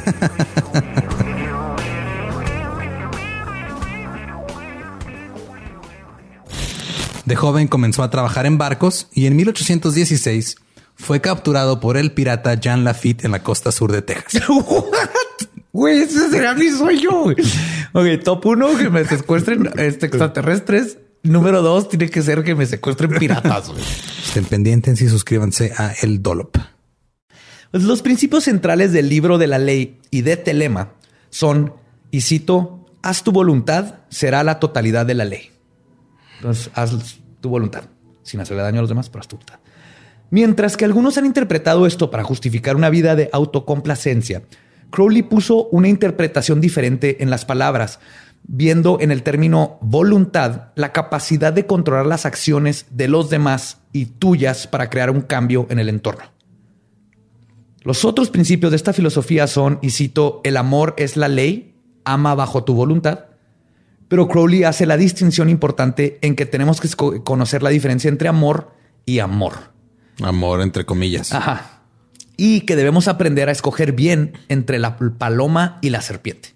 Casi Este güey era la serpiente. Obviamente, este va siempre a la serpiente en este lo- amor. lo Pero ¿cuántas veces ha, ha llegado alguien a una tienda de mascotas queriendo comprar una paloma y se ve una serpiente, güey? Eso ya también es Pues te llevas las dos porque tienen que comer la serpiente, ¿no? Sí, buen punto. Sí. Ok, Y- No, no entendí lo de la paloma, pero le preguntaré López Obrador. Y otro es, y cito, todo hombre y toda mujer es una estrella. Lo que extiende a explicar que esto se refiere a que debemos darnos cuenta de que no existe ninguna diferencia entre nosotros como humanos, ni entre nosotros y ninguna otra cosa. Y si el no comprender, y si no comprendemos la conexión cósmica que tenemos con el todo, de ahí viene la raíz del dolor. Es cuando nos separamos y entonces, si se fijan, parece como contra contrario el yo y la voluntad contra el date cuenta que eres parte del todo, pero el punto es que primero tienes que darte cuenta de tú para luego acceder a la voluntad y entonces a la voluntad, a la conexión y ya todo se vuelve chido. Es, es todo un proceso. Está Sí, o sea, complicado. Sí, sí, no, sí, sí, sí. Trabajas en ti, a la vez trabajas en, en los demás. Claro. Y entonces ya una vez que trabajaste en ti, puedes abrirte a esta noción de Ningún, ah, ningún hombre es una isla. Así es. Todos estamos conectados. Así es. Para 1906 perdió a su hija, uf, Nicole Ma Ahatur Hecate Safo Jezebel Lilith Crowley por fiebre tifoidea. Pensé que el U era como qué fuerte que perdió a su hija. Pero ya después a medio camino me di cuenta que era por el nombre, Por el nombre, Nicole Ma Ahatur Hecate Safo Jezebel Lilith Crowley. Chécate zafo. o sea, Chécate, Chécate zafo. o sea, Chécate Safo. Entonces Safo se murió de tifo. Safo se murió de tifo. Ahora, eh, eh, ¿sab- te voy a decir por qué no me dio tanta tristeza, porque ni siquiera nos habías dicho que iba a tener una hija. Ah, sí, ¿verdad? Ah, Pero- tuvo una pero- hija con. O sea, para el para la que se fue con Egipto. Rose tuvo una hija. Ah, Nicole Mahator Hecate Safo Jezebel Lilith Crowley, quien murió de tifoidea. Y aparte estaba en proceso de perder a Rose por alcoholismo. Y entonces tuvieron sus- ¿El alcoholismo de ella o de, de ella, de ella. No, él no era Él no alcohólico. era alcohólico. Pisteaba, y Pisteaba, pero no drogas, era- pero Tanto no era- estar hablando con Arus o cómo se llamaba. Horus. Horus, pues, Pues, se hizo, se hizo borracho. Lo que sí es, o sea, a Rose de hecho la diagnosticaron con ya demencia alcohólica. Ay, güey, eso Sí, está cabrón. Al final eh, se puso muy, muy, muy mal. O sea, ya le está dando la cirrosis. Sí, cirrosis y Delirium tremens. Delirium Delirium tremens. tremens. Sí, qué fuerte. Pues tuvieron a una segunda hija. Este nombre sí está bien chingón. Lola Sasa. Con Z ¿Lola las dos. Sasa? Ajá, Lola Sasa. Sasa. Está Me bien gusta más que Es una Lola Sasa. Lola Sasa. Que chécate, mídete, muévete. ¿Cómo se llamaba? Chécate, mídete, muévete. No, Safo. chécate, mídete, muévete, Crowley. Sí. Lola. Lola, Lola. Lola Sasa es más bonito nombre. Sí, está muy bonito. Pues eh, ya con Sasa, Crowley hizo un ritual para asegurar que no sufriera la misma fe que Nicole. Y Se pues llama- funcionó, güey. Se llama vacuna. Oy, yo, lo, yo, lo, lo. Abre la boca, toma, ajá, dos gotitas, vámonos. No, sí, pero, eh, técnicamente funcionó porque no se murió. ¿No se murió? No, no. Ella sí. ¿Nunca? ¿Nunca? Wow, o sea, pues eventualmente. ¿verdad? Pero- Después fundó su propio grupo mágico para mandar a la verga a los magos cerrados de la tercera orden de la Gran Hermandad Blanca y le puso el nombre Astron Argon o AA, pero es A tres puntos en forma de triángulo, A tres puntos, que significa la estrella de plata, cuyos miembros están dedicados al avance de la humanidad a partir de buscar la perfección del individuo en cada plano de existencia a través de una serie gradual de iniciaciones universales. Su inici- La sus- iniciación era de 12 pasos también. Es la- Sus iniciaciones son sincréticas, unificando la esencia del budismo con el yoga vedático y la magia ceremonial. Entonces ya es donde por fin agarró todo lo que había aprendido y lo hizo uno, porque la orden en dorada eran súper cerrados, eso no, no iba a jalarlo. El AA aplica lo que describe como métodos místicos y mágicos de logro espiritual bajo la estructura del árbol de la vida cabalística y tiene como objetivo investigar, practicar y enseñar lo que llaman el iluminismo científico, que es como mezclar el misticismo con la ciencia y usar las técnicas de la ciencia para explicar el misticismo. Él habla mucho de cómo toda la lo antes, eh, digamos, los imanes eran magia hasta que no le pusimos nombre y descubrimos cómo funcionaba. Pero eso no quita que la magia reconocía el poder en los imanes, ¿no? Y lo investigó. Y que es lo que se tiene que hacer. Dice, ya hay cosas como, digamos, eh, hacer que tu voluntad, hacer que salga una planta o desaparecer algo o materializar algo, que ahorita es magia, pero eventualmente la ciencia lo va a alcanzar y le va a poner nombre y va a poder explicar científicamente cómo es posible que hagamos estas cosas. Y ese era el, el, punto de esta asociación. Cuando tu mamá te pone sábila en la herida, ¿no? Así ponte sábila. la sábila, la sábila es buena. Ajá, Ce cebolla en el pechito. ¿eh? ¿Qué te cura la cebolla? Cebolla en el pechito. No, son papas, papas. ¿Papas para quitar en el calentura. Pecho? No sé si en la boca, pero con una papa te quitan la calentura. Oye, traes unas recetas. Lechuga con semen, cebolla en el pechito. Síganme para más recetas. Soy Badía. medicina. Ya, ya, saben por qué terminé como estaba. Así no se cura el tétanos con Cebolla en el pechito. Un rábano en el escroto no te quita el tétanos. Es lo que me están diciendo. Madre. Cebolla en el pechito. Pero si hay algo con una papa para quitar la fiebre, estoy seguro y hasta se pone como color negro la papa. Nunca me hicieron a mí, pero sé Supongo que, que, nomás es una papa que está fría y se pone negra porque estás mugroso, güey. No sé, Eduardo. dile, dile a los miles de niños que se han salvado de fiebre por la papa. Sí. Quéjate con ellos. Yo nomás te estoy diciendo lo que he escuchado. ¿Quieres? Te comunico. Sí, por favor, por favor. Asociación de niños. Acaba de dar un putazo en el... Acaba de dar un putazo en el, audífono. Niños salvos por la papa. Bueno, pues además de esto, Crowley decidió regresar a la intensa magia de Abramelin y reanudó su, su experimentación con drogas. Para que se den una idea de lo intenso que es el ritual de Abremalin, que he hablado mucho. Abramelin. El ritual dura seis meses. What? Sí, son seis meses. De hecho, si ven la película que se llama A Sad Song, ahí hacen ese ritual. Está buenísima y es lo más cercano a lo que sería la magia. A Sad Song. El ritual dura seis meses. La intensidad va elevándose cada dos pero involucra el aislamiento, hacer encantaciones de dos a tres veces al día, ayunar y no puedes consumir alcohol, drogas o tener relaciones sexuales durante todo este tiempo. No, ya me perdí. Si lo haces bien, si lo haces bien, siguen siete días de rituales con tu ángel de la guarda que se te apareció. O sea, ya cuando si lo haces y no, no sales de la casa y lo lograste, se aparece y luego son siete días de rituales donde vas y te está diciendo cosas y apuntas. Y, o sea, es una joda. Y se supone que si no lo terminas, te puede ir mal puedes quedar este, mal. Pero la reputación de Crowley para estos tiempos había llegado a la prensa, quienes cuestionaban sus prácticas y enseñanzas y obviamente su homosexualidad. Para él no le afectaba, pero lo que sí le estaba afectando era la disolución de su matrimonio. Así que se decidió, decidió meterse más en la magia, que era lo único que le podía ayudar y era la, forma en que se distraía de los problemas verdaderos, ¿no? Y regresar a sus estudios. Regresó a Cambridge a buscar a reclutas para su búsqueda por la verdad y los misterios del universo. Y fue ahí donde conoció a Victor Benjamin Neuburg, un poeta en potencia en sus veintes que al conocer a Crowley, un compañero poeta erudito que afirmaba comprender las realidades espirituales. Se enamoró de él. Pues obviamente no, no, no físicamente, o sea, pero, pero encontró un atractivo magnético para su vida mundana. Mientras que Crowley reconoció una habilidad nata para la magia en Víctor y ambos comenzaron una amistad y mutua búsqueda por el más allá. Entonces, amistad, fue amistad. Sí, era, era amistad totalmente y eran, eran dos este, colegas buscando la magia. En otoño de 1909, Crowley y Victor viajaron a Algeria, en el norte de África. Crowley lo invitó, vámonos a road trip.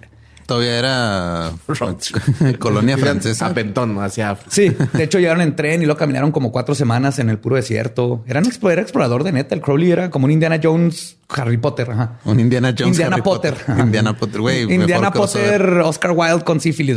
Se cogía todo lo que se movía, pero... Mientras los dos hombres se abrían paso por el desierto, Crowley cayó cada vez más en un hechizo donde encontró seres celestiales terribles y hermosos que le divulgaron en lenguaje ricamente simbólico y comenzó a darse cuenta de que las llamadas querían accesar a un sistema universal íntico pero coherente sobre otros mundos y seres.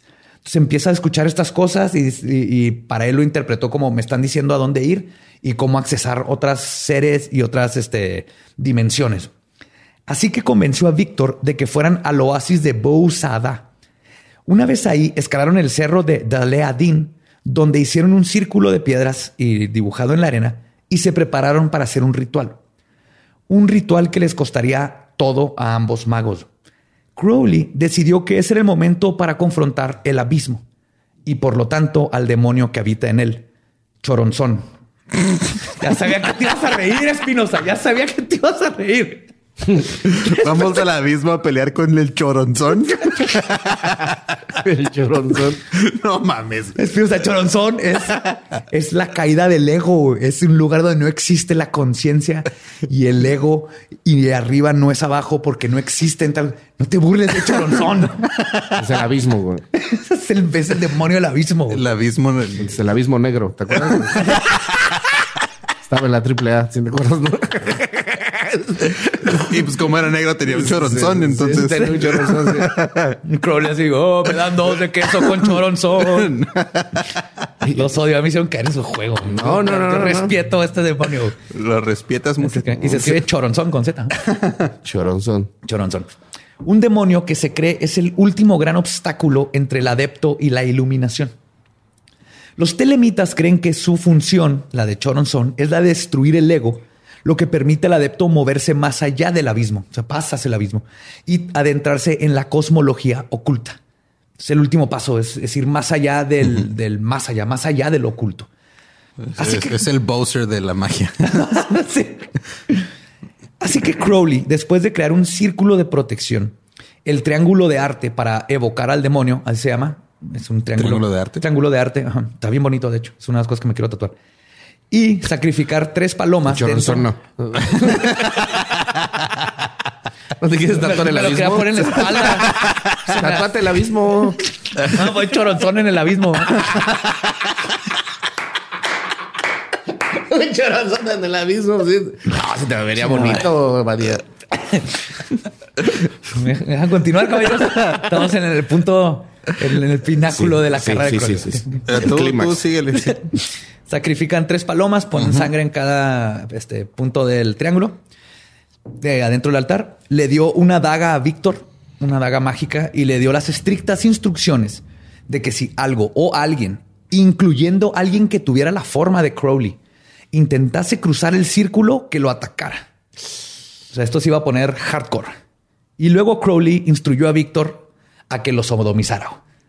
Y eh, para empezar el ritual. Ok. Ajá. Fue así de. ¿Y sabes qué? Sí, ya estamos ¿Ya listos estamos para listos? cruzar el abismo. Ahora, métete a mi abismo. métemela. Ajá. Sí. Yo Que- creo que antes le contó la historia de la lechuga, ¿sabes? Así, mira, chavo, la, la iluminación no es fácil. ¿Es esto o lechuga con semen? ¿Qué, cómo ves? Que mira, Yo en la posición de Víctor estoy con este viejito. o sea, arriba. gordito, ¿eh? arriba. Ajá. O sea, ya estaba viejito, gordito, Crowley. Pues ya está más grande, está gordito, pelón. Y, pero una de dos, güey. Yo como lo vería con Víctor es así. A ver, este cabrón es el mero mero de Golden Dawn, de la OTO, de la AA. Tiene todo esto, es un cabrón. Entonces, o esto va a funcionar o este es el foreplay más cabrón de este vato para llevarme a Algeria, al norte de África y que me lo coja. De cualquier manera, les do this. Pero sí, Víctor para empezar ahí fue de que, what? Porque era... Era, difícil frencionarlo, ¿no? Nunca Ya había hecho ajá. Nunca, pero tómala, ya está el viejito Crowley. Sí, o sea, entonces llegó. ¿Lo hicieron? Llegó Ajá. Crowley, hizo ¿qué? Su círculo de protección, puso su triángulo con las tres palomas muertas, Ajá. puso sangre, Sangre. sacó una cartulina fosforescente que decía cógeme. Let's do this. Ay. Entonces, Y unos tostilocos. pues empiezan.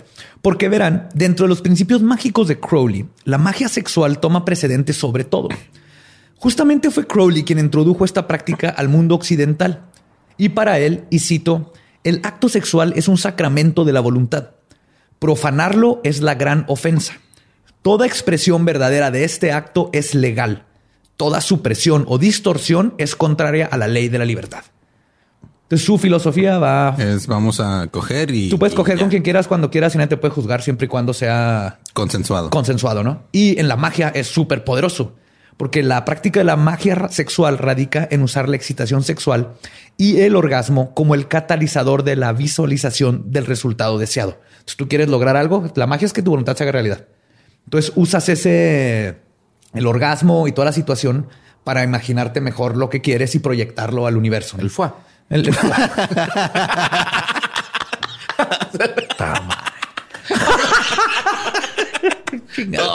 Oh, es para que la gente entienda. O sea, o sea, el foie, chavos. El concepto principal de esta práctica es que la energía sexual es una fuerza potente, una fuerza potente que puede aprovecharse para trascender la realidad y lograr el estado de gnosis. ¿Qué es lo que busca? No importa qué magia hagas, todos los rituales. Es más, Todo hasta se trata de gnosis. de gnosis, hasta el rezar el, el rosario. Eso viene de prácticas budistas que tienen- ellos inventaron el rosario. Y es, eh, haces que tu cuerpo esté en algo mecánico para que tu cerebro se pueda relajar. Y entonces estás en un estado entre dormido y despierto. Y es donde ya te puedes conectar a lo demás. Entonces no importa qué magia sea, todos tratan de llegar a la gnosis. Y la forma más fácil de llegar y que tenemos todos es el orgasmo. En el orgasmo como que parpadea la conciencia. Y ese es el momento mágico. Entonces la, el- la magia sexual pues usa ese momento bien cabrón. Y después de De todas terminar... maneras, no te compro lo de la sodomización. o sea, sí, está chido, güey, pero Cabrón, va- van a matar a Choronzon. Es como si te dicen, güey, ahí está, ahí está el pinche está. Pokémon que nos falta, güey. yo no pero lo hubiera metido, la verdad. Crowley. O sea, ¿qué dame, güey. Yo no se lo hubiera metido. Choronzon. Estás ahí en Algeria, Norte de África, no hay nadie, güey. Está romántico, es tu compa. Ya están ahí, güey. Tú, tuvo gonorrea, güey. Sí, Después de todo lo que me has contado, güey. No, no. Pero te dijo, "Da- dame, pero deténme la nariz. te va a llevar a otro plano de la existencia, güey. ¿Por qué se te está cayendo la nariz, Crowley? Ya, dímelo. Pero bueno, después de terminar el ritual sexual y los rituales de des- desterramiento del pentagrama y el hexagrama, Crowley llamó al décimo Aetir, que son eh, estados visuales enoquianos. El, el enoquiano es otro tienes sistema de que- magia. Hay como seis palabras que tienes que definir para saber qué pasó ahí. Ok. ¿Qué es un altier? eh, Aetir Aitir, eso. son estados visuales que permiten la visualización del mapa que conforma todo el universo.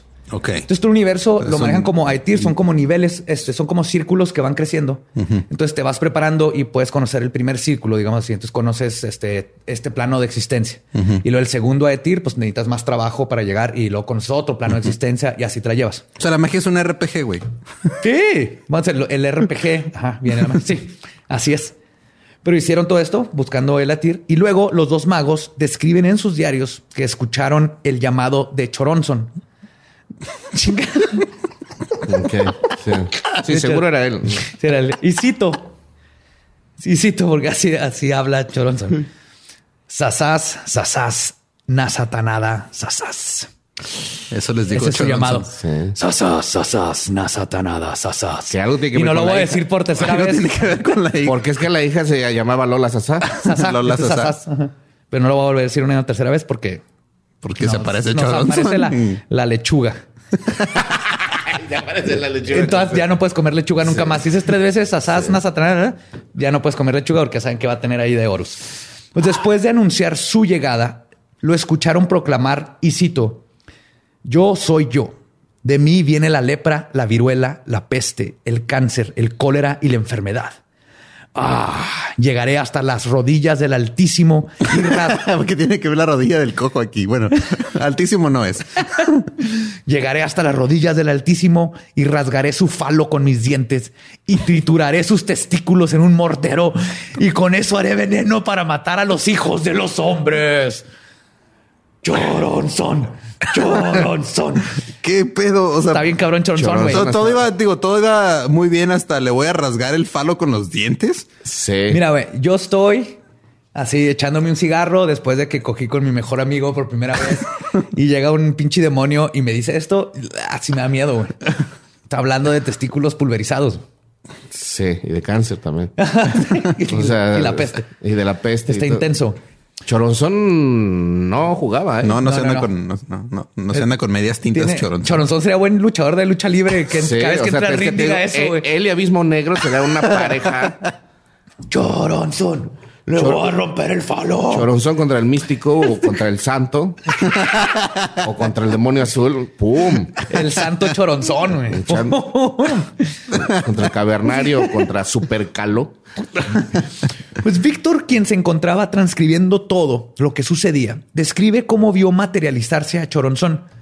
Primero apareció en la forma de una bella mujer a quien él había conocido en París. La mujer intentó convencerlo de que saliera del círculo. Cuando esto no funcionó, su forma cambió a la de un sacerdote y luego al de una serpiente. Poco a poco las diferentes manifestaciones del demonio intentaron tentar a los dos hombres de salir del círculo. Para los que no hayan visto mil películas de magia, los círculos mágicos, el demonio no puede entrar al círculo y mientras tú no salgas de ahí está bien, pero tú te echas trata de sal alrededor y ya. Ajá, básicamente. Ambos hombres se mantuvieron concentrados en el ritual, tal vez demasiado concentrados. Mientras Crowley continuaba sus oraciones y meditación, Víctor escribía todo lo que veía y ninguno de los dos vio cómo partes del círculo de protección hechos en la arena se estaban deshaciendo poco a poco. De repente Víctor cuenta cómo se vio atacado por un, y cito, hombre salvaje desnudo con feroces colmillos cubiertos de espuma y garras. Víctor lo apuñaló mientras recitaba frases mágicas de protección. Y finalmente... Sí, como, Vete a la verga, déjame. No mames, no mames. Puto, puto. Finalmente logró hacer que la criatura volviera al triángulo de arte de evocación. En el triángulo es donde aparecen los. Finalmente Crowley escribió la palabra Babylon en su anillo, con su anillo, perdón, en la arena. Y Choronzón desapareció, concluyendo la evocación. Ambos hombres quedaron exhaustos por la experiencia mágica. Sí, Por la- solo por eso. Sí. Los que Conocieron conocieron. terminar la experiencia mágica. Sí, ah, pásame un cigarro, Víctor. Ahora, escribir Babylon con el anillo después de haberlo estado usando está.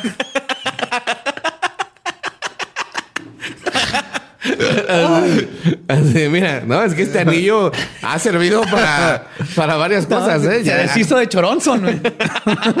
Desapareció La- el, Choronzón el, completito. el anillo güey. de Crowley era caso aparte, ¿eh? Ajá. Era- Échame el Choronzón con mi anillo, lo desaparezco. ya no lo vas a ver. Pues, los que conocían a Neuburg decían que quedó marcado por toda su vida, por la experiencia. Y a pesar de que escribió varios libros de poesía, muchos de ellos exitosos, el- después de esta, esta experiencia, sus matrimonios nunca funcionaron y murió deprimido y siempre arrepintiéndose de no haber continuado con la magia. Esto lo asustó tanto y estuvo tan cabrón que lo sacó, dijo, "Ahí- pero nunca estuvo muere". tranquilo, todo estuvo bien culero y siempre se arrepintió de que "S- esto era lo más cabrón que puedes hacer como un mago. Y él lo hizo. Y en lugar de continuar, decidió rajar, ¿no? El punto es que le fue mal. Crowley, por su parte, sintió en ese momento que había llegado al límite de sus poderes. Quedó roto psicológicamente y nunca se recuperó de esa prueba. Aún así, continuó con su gran obra. En 1912 fue nombrado el jefe de la Orden Mágica OTO o el Ordo Templis Orientis, donde de nuevo revolucionó con sus enseñanzas y prácticas. Para 1914, toda su fortuna había desaparecido y vivía día a día, casi de puras donaciones al templo. De hecho, habían chavitos que les este, le ayudaban, le llevaban comida así y les pagaba con enseñanzas mágicas. Ajá, te, te enseño cómo hacer un- este, esto de magia, te van recetas, tráeme este, el, comida. Chavito, ¿conoces a Horus? ¿Has oído hablar de Horus? Sí. No, no. Llegaba así, no, gracias por traerme un sándwich. Este, déjale, quito la lechuga, pero mira, te voy a enseñar a cómo Al decir. contrario, si no traes lechuga, mijo. Sí, entonces, ¿cuál es mi carta, señor Crowley? Durante la Primera Guerra Mundial fungió como doble agente para el servicio secreto británico contra Alemania. Pero eso de ser un agente doble es entre la persona ya, y el ya ejército. estaba, ya estaba acostumbrado, ¿no? O sea, a hacer, a estar, a estar Doble de los dos agente. lados. Sí, está dobleteando. Sí. Y su fama sufrió cuando el tabloide inglés John Bull lo nombró un traidor. La noticia recorrió el Reino Unido y Crowley no tuvo otra opción más que huir desprestigiado de su país. El, eh, perdón, sí, en abril de 1920 comenzó a rentar una vieja villa en Santa Bárbara, en Sicilia, Italia. Ahí fundó la Abadía de Telema, que sí, de ahí viene aparentemente el apellido Badía, de Abadía. Ah, ok. Ah, ya llegamos al punto. Sí, que Abadía es como...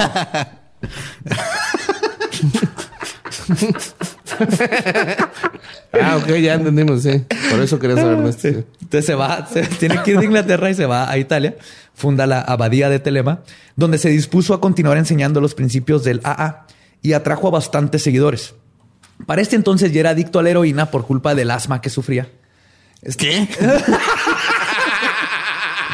A ver, no eran otros tiempos, cabrón. Has justificado muchas cosas muy raro, Badía. Esto es lo más cabrón. Esto es lo que más les.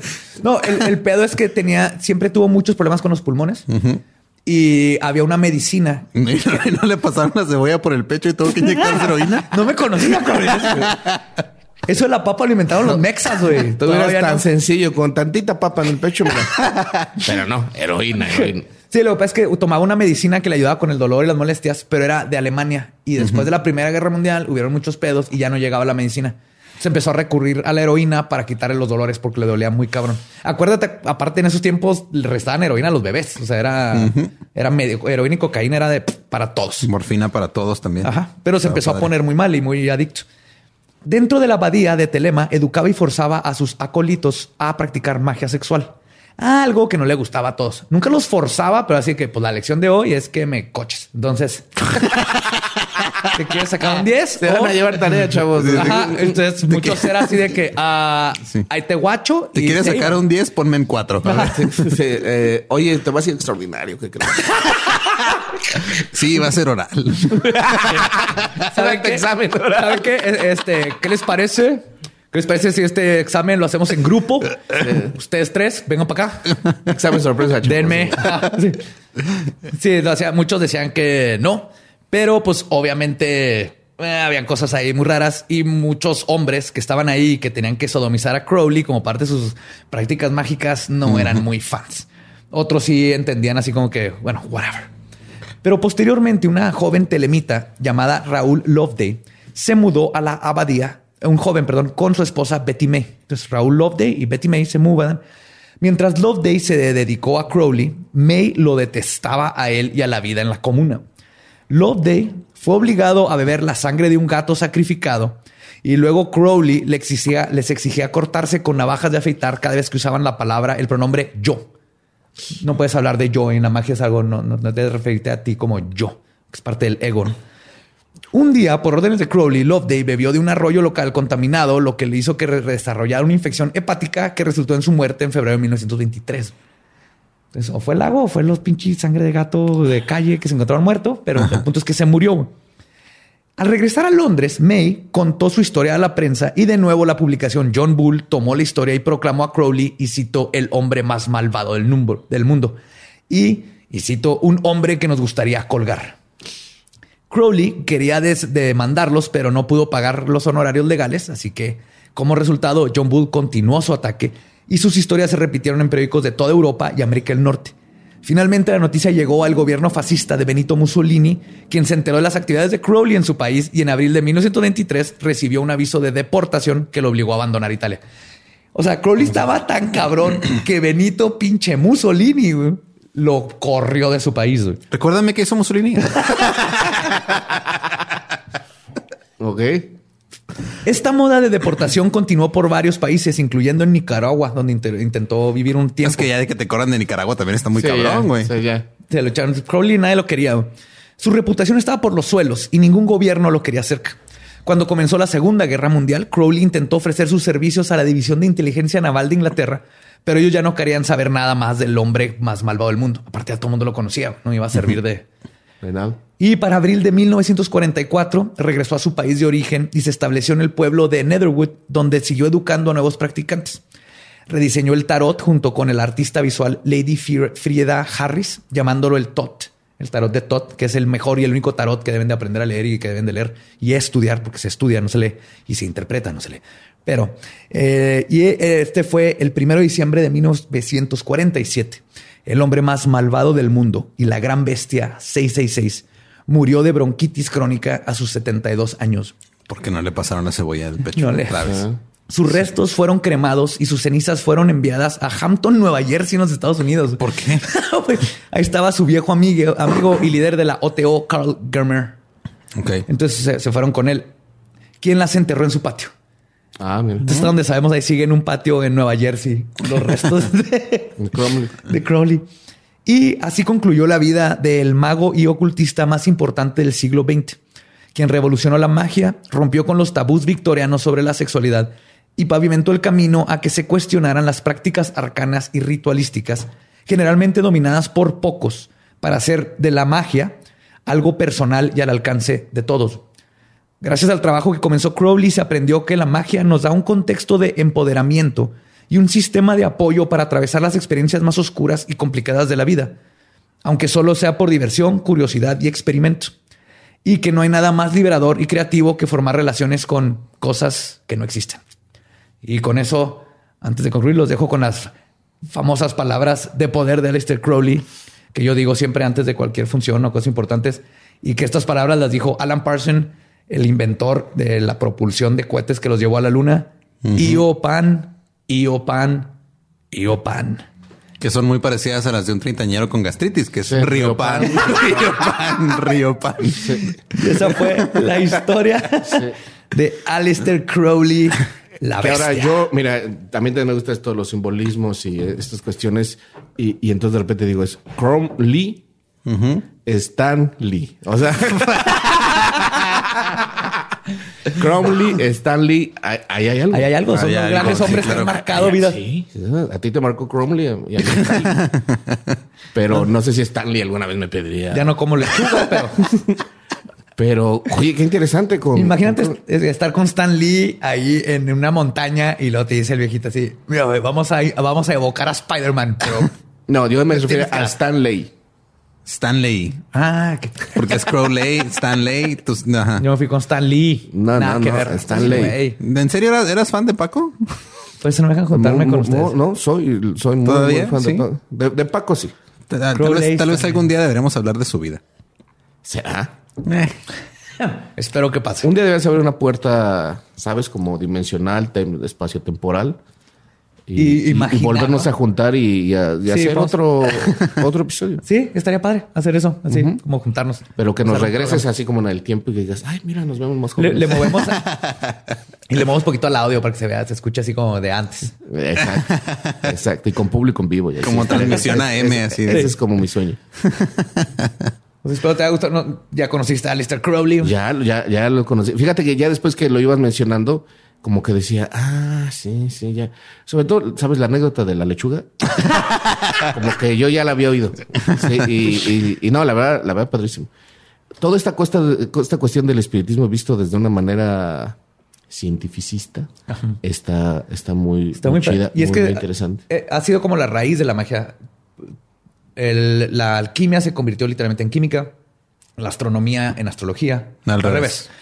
Y este, la medicina viene de todo esto. Y la magia siempre ha sido esta parte que ha buscado eh, nivelar las cosas y que comprendamos mejor el universo. No más que lo, lo agarran como siempre gente. Y Crowley fue otros que sacó y dijo, hey, hay que liberarnos. A él le tocó esta época victoriana y la magia fue parte de lo que liberó los tabús y todo esto mientras buscaba Sí, más en- del entiendo- universo. ¿no? Entiendo que la magia son, son como cosas que todavía no están comprobadas, pero se manifiestan de determinada manera. Sí, o, o encontrar las cosas que todavía ni siquiera se conocen.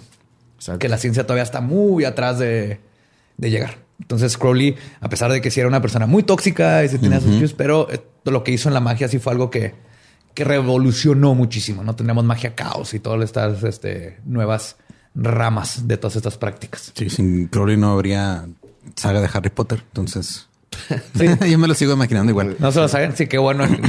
Ustedes no vieron el Director's Cut donde Dumbledore lleva a Harry Potter de una torre y le dice: Harry, quiero que veas a Choronzón. Examen final. Pero Examen primero, final, déjame me levanto. Sí, sí, esa, esa Esa, es la parte que, que no editaron vimos. de, ajá, le editaron de Pero la película. creo que viene en un Blu-ray ¿eh? como material extra.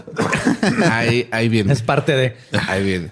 En fin. Chavos, siempre un placer venir aquí a Juárez y hablar de, de magia. Claro. De magia y muchas, de... muchas gracias de- de- por, por de estar aquí. sodomización. Por primera vez, Por sí, sí. primera Es vez. un que- honor que- tenerte. qué bonito. No, hombre, y gracias por la invitación. De verdad, qué bueno que ya por fin se me hizo grabar un capítulo con ustedes. Excelente. Digo, a cualquier cosa que tengas pendiente de eventos, cosas que Eventos, cosas. este, redes, todo, absolutamente. eh, Eh, tomando en cuenta que hoy es este miércoles 4 de marzo.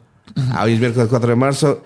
Entonces, este, hay rutina prohibida en el 139 allí en Ciudad de México. Yo espero que ahorita ya estén Ya lleno. agotados los, los boletos. El 28 de marzo estreno mi nueva rutina.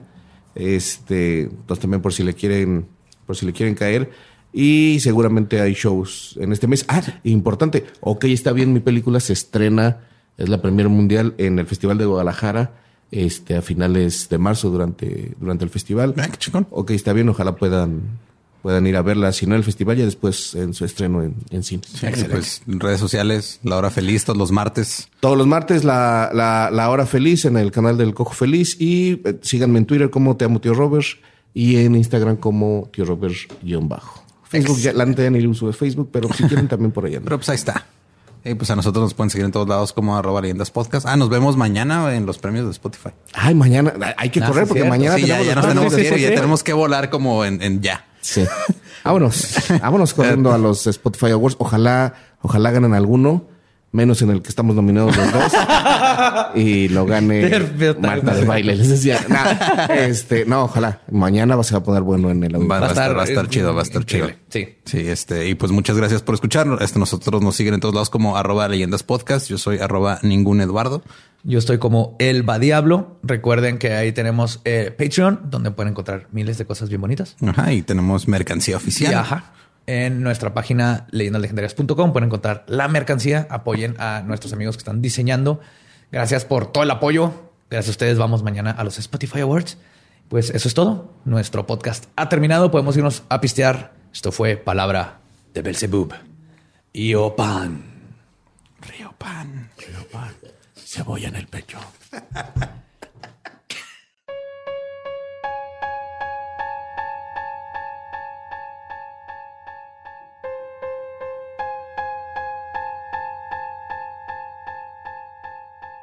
Ese fue Alistair Crowley.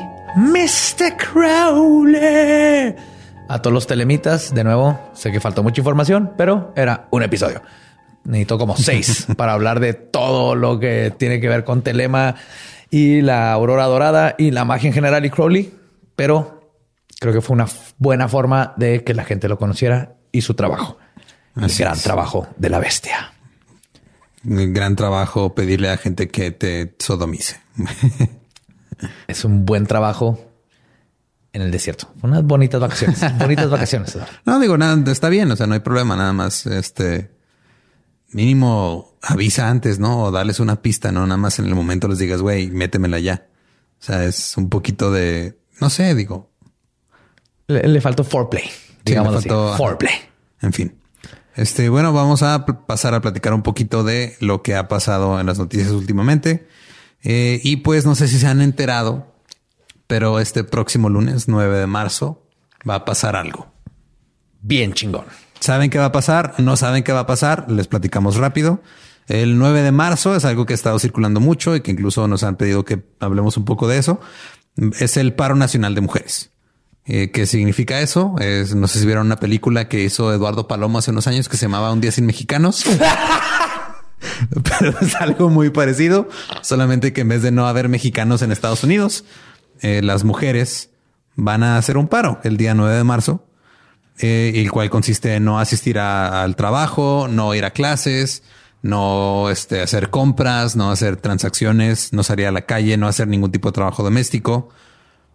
Y obviamente eso viene por una razón y la razón es pues que sigue habiendo muchísima violencia de de género, porque y- sigue es el 2020 y seguimos todavía peleando por causas que hace 20, 30 años, 40, 50 años empezaron a Mm, yo creo que desde, desde que la historia existe, no. ah, los griegos y por allá estaban tal vez un poquito. mejor. El punto es que llevamos demasiado tiempo con esta chingadera y creo que es tiempo de que, como dicen, si seguimos haciendo la misma cosa una y otra vez esperando resultados diferentes, Qué pendejos. qué pendejos. Básicamente eso. Y necesitamos esto y se va a hacer y qué chingón y era hora. Y este también para, para hacerles darse cuenta de que no es algo nuevo, eh, les queremos compartir eh, un, un pequeño dato. En 1975, el 24 de octubre, en Islandia, eh, se hizo un paro muy similar.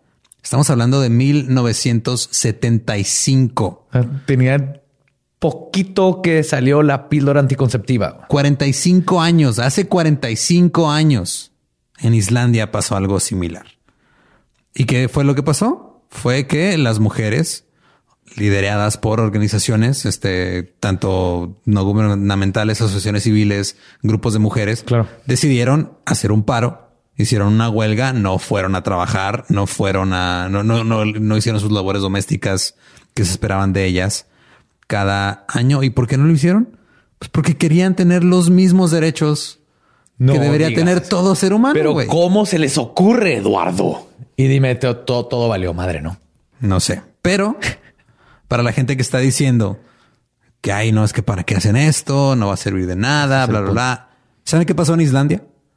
El año siguiente se, le- se legisló, se hizo ley la paga igualita- igualitaria, equitativa, como lo quieren decir. O sea, la misma paga por el mismo trabajo, porque seas mujer o seas hombre, eres una persona que está haciendo el mismo trabajo y por lo tanto debes recibir Estás la misma trabajando. remuneración. Estás trabajando. güey.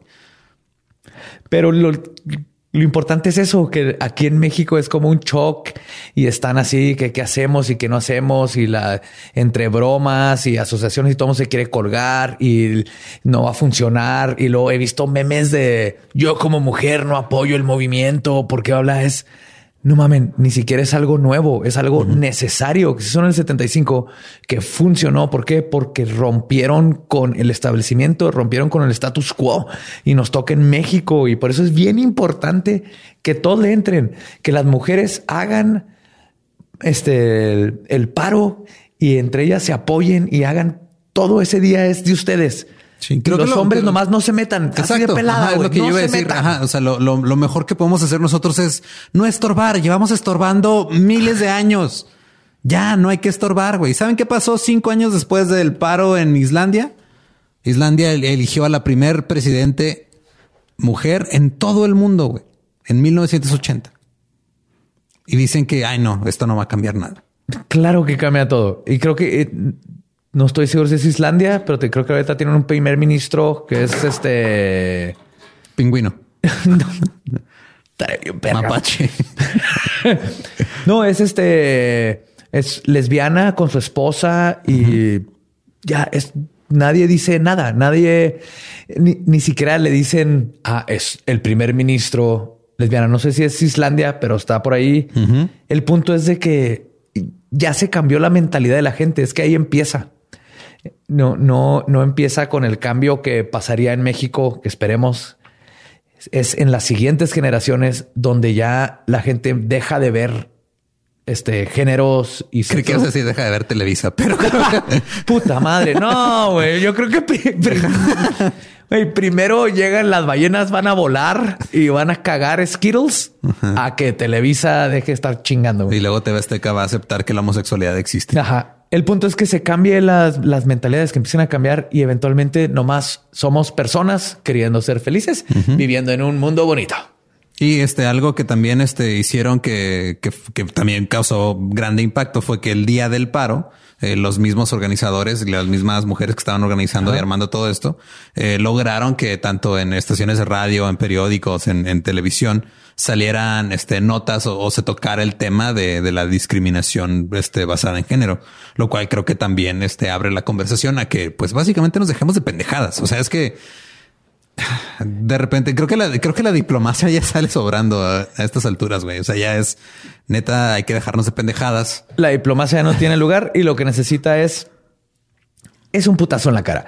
Como sociedad necesitamos un putazo en la cara y este es el primer así putazo bien puesto en la cara que tiene que venir de ustedes. Mujeres tienen que dar ese putazo de una forma bien elegante y bien hermosa que es Entonces- nomás háganle saber al mundo lo que pasa cuando no están ahí. No tienen idea, no tienen idea de lo que puede pasar. Al menos que sepan de esta cosa donde ya tenemos idea de lo que podemos lograr. Exacto, ya hay precedente y en serio, este mujeres, ustedes hagan lo que tengan que hacer el 9 de marzo y hombres y personas que no apoyan el movimiento, mi- quítense del camino mínimo. Y compren unas No dos o tres latas de frijoles enlatados porque es lo que van a comer ese día, cabrones. Así es. Y pues bueno, este, muchísima suerte. Esperemos que eh, esto haga, logre algo. Sí, y más que suerte tienen todo nuestro apoyo. Ahí vamos a estar no estorbando, haciendo nuestra parte para ayudar. Como siempre, sabemos que este tipo de movimientos sociales no solo son importantes, sino que son necesarios para empezar a hacer un cambio social y mental para que las próximas generaciones vayan trascendiendo todos estos estigmas, ¿no? Que tenemos años y años nada más repitiendo y repitiendo y repitiendo. Así es. Y, si alguien tiene una duda, nomás rápido, eh, eh, no pierden nada. No, los que tienen duda de si funciona o no, no pierdes nada. Se hace y si cambia, cambió y si no, se intentó.